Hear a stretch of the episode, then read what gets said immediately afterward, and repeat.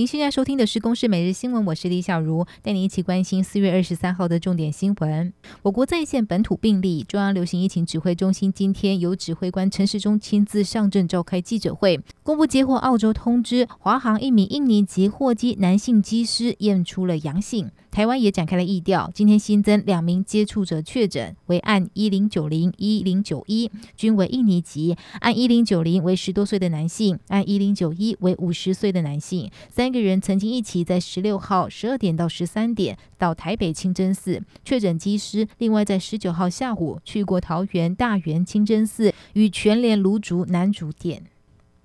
花莲地检署侦办台铁泰鲁格号事故案，首波对于过失致死的部分起诉了施工及建造厂商等七人。有罹难者家属质疑台铁的责任在哪里？花检今天就回应，检方充分理解家属的心情，也非常重视家属的意见。上周已经就民众最关心、最直接造成事故发生的犯罪事实先行侦结。而对于台铁与厂商涉及不法部分，持续侦办当中，目前已经陆续传讯更多人厘清案情，将会尽苏。侦办后对外公布。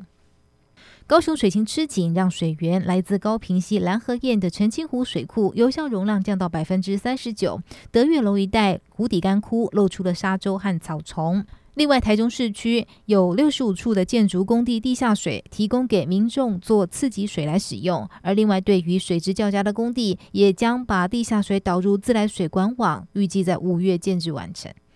彰化地检署今天宣布侦破了普里干净泉水人里站在全彰化二十九处的加水站贩售标榜普里山泉水，结果竟然是在西湖镇以机器抽取未取得水权的私凿水井，以及有登记地下水泉水井各一口的地下水，不法所得超过六百万元。张检认为业者诬陷男子设有诈欺、虚伪标示商品及违反食品安全卫生管理法等罪嫌，预支交保五十万元，并且向法院申请扣押犯罪所。得卫生局昨天已经立即勒令二十九处的加水站停业。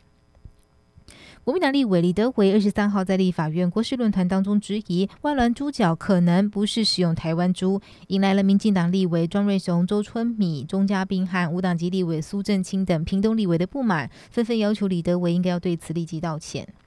日本政府今天早上举行新冠肺炎对策专家会议，确定要对东京、大阪、兵库、京都四个都府县发布紧急事态宣言的方针。这将是日本第三度宣布进入紧急状态，时间预定从二十五号到五月十一号。而日本预计二十三号晚间要举行记者会，正式发布。首相菅义伟也希望日本民众能减少外出，共同防疫。